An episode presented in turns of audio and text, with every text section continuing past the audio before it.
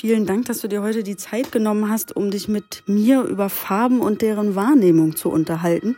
Und der Anlass dafür ist, dass ich meinen Sohn beobachtet habe, der in seiner Kita-Gruppe zwar jeden Namen aller Kinder kennt, aber wenn ich ihn frage, welche Farbe das Auto hat, ähm, dann kann er mir das auch nach dem 50. Mal erklären, was rot ist oder was blau und grün ist, äh, nicht, nicht unterscheiden oder benennen.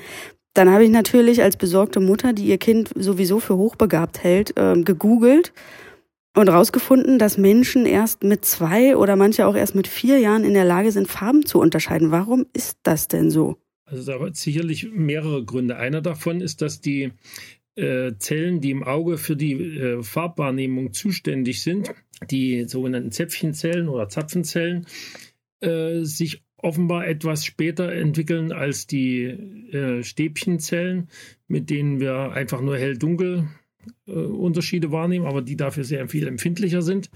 Mhm. Aber und kommt noch dazu, dass die, deren von diesen Zäpfchenzellen haben wir drei, drei verschiedene Typen und die sind für jeweils verschiedene ähm, Wellenlängenbereiche, also Lichtfarben, wenn man so will, äh, zuständig. Und die für das kurzwelligste, also die, die für blau zuständigen, kommen etwas später offenbar als die anderen. Und dann muss natürlich das Gehirn, äh, was ja eh schon eine ganze Menge lernen muss in der Zeit, außerdem auch noch lernen, äh, mit diesem neuen Reiz dann umzugehen, denke ich mal. Das dauert dann offenbar bei verschiedenen Leuten verschieden lang. Ah, äh, also okay. ich habe gelesen, dass das durchaus mit dem Farbsehen zwischen drei Monaten und, und mehreren Jahren dauern kann, bis das komplett ist. Okay, also muss ich mir keine Sorgen machen, dass mein Sohn farbenblind ist. Nicht zwangsläufig. Andererseits ist natürlich der wunde Punkt, äh, die Rot-Grün-Farbenblindheit ist eine Spezialität von Jungs. Ah ja, Wa warum ist das so? Also das habe ich auch gelesen. Weil die, die, die Gene für die, für die ähm, lichtempfindlichen Farbstoffe in den Zäpfchenzellen, die liegen dummerweise auf dem X-Chromosom.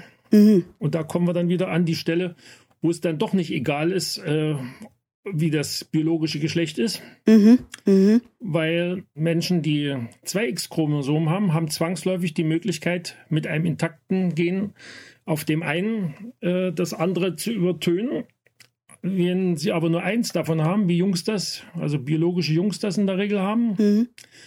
Dann haben sie diese Möglichkeit nicht. Und wenn da also eines dieser Gene eine Abweichung aufweist, die dann eben dafür sorgt, dass äh, der eine in dem einen Zäpfchen der Farbstoff nicht ganz so ist, wie er sein soll, dann mhm.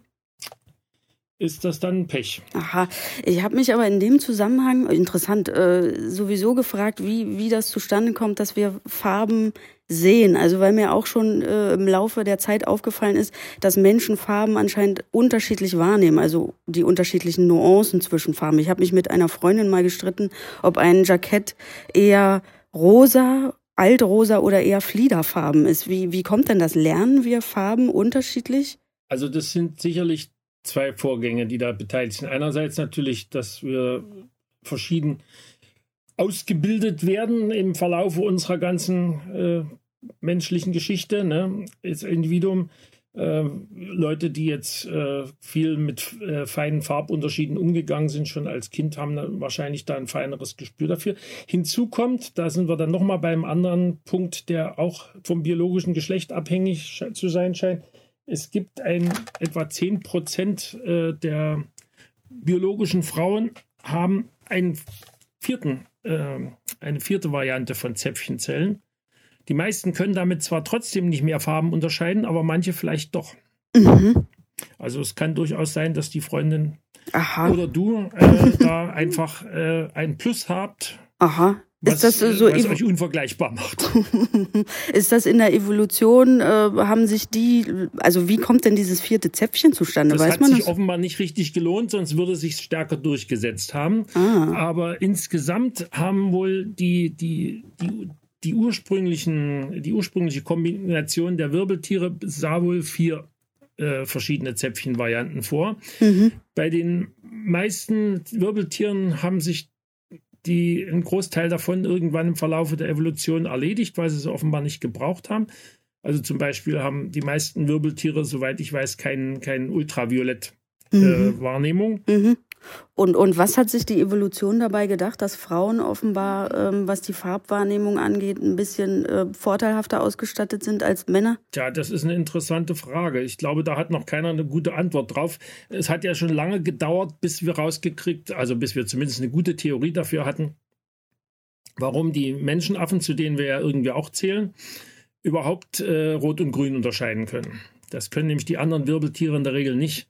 Mhm. Und äh, die, die wichtigste Idee dafür ist, dass in dem Gebiet, wo die modernen Menschen sich herausgebildet haben, und auch die Menschenaffen zum großen Teil, äh, dass dort äh, der feine Unterschied sehr nützlich war, zwischen reifen und unreifen Früchten unterscheiden zu können. Das habe ich mir auch gerade gedacht, diese Jäger- und Sammlergeschichte. Die sind häufig doch etwas röter. ah, okay. Nicht nur die Tomaten. Alles klar. Das klingt sinnvoll. Ähm, und dann habe ich mir noch gedacht, wie kommt das denn eigentlich zustande, ähm, dass wir Farben mit Temperaturen oder überhaupt ähm, Farben mit ähm, ja, mit Temperaturen wahrnehmen. Also mit warmen Tönen verbinden ja, wir Rot, ja. mit Kälte Blau. Wie ist das entstanden? Also da gibt es sicherlich zwei, zwei Punkte. Also ein, einmal natürlich äh, kann man recht gut sehen, dass äh, Feuer ein bestimmtes Farbspektrum in der Regel hat. Da gehören vor allen Dingen Rot- und Gelbtöne dazu. Mhm. Grün und Blau eher nicht so. Mhm. Außer vielleicht eine, eine, eine Wasserstoffflamme, die ist eher bläulich, aber die war menschheitsgeschichtlich äh, erstmal nicht so relevant, denn das äh, brennender Wasserstoff ist eigentlich erst so richtig bewusst bekannt, seitdem die Menschen Chemie betreiben, mhm. denke ich mal. Mhm. Und äh, ansonsten mög möglicherweise, ich bin mir nicht sicher, ob das in anderen Sprachräumen genauso ist, in unserem könnte der Goethe mit seiner Farbenlehre da auch eine ziemliche Aktie dran haben. Der hat ja nicht nur mit seinen Dichtungen äh, allerlei äh, geflügelte Worte in die Welt gebracht, mhm. sondern äh, mit seiner Farblehre, die, die eben das Ganze sehr stark mit, mit psychologischen Elementen aufgeladen hat, auch äh, bestimmte Interpretationen äh, mit unter die Leute gebracht, denke mhm, ich mal. Mhm, das stimmt. Und äh, dann gibt es ja auch noch Leute, die zur Synästhesie im, im weiteren Maße fähig sind, die zum Beispiel ähm, Wochentage oder Monate mit Farben verbinden. Ja, nicht nur das. Das klingt ja völlig irre. Wie, hat man da auch noch ein fünftes Zäpfchen für oder wie nee, kommt sowas? Also die Syn Synästhetiker, bei denen ist offenbar im Gehirn einfach was anderes verschaltet. Äh, das ist eine Gabe, die mir leider auch nicht, nicht gegeben ist.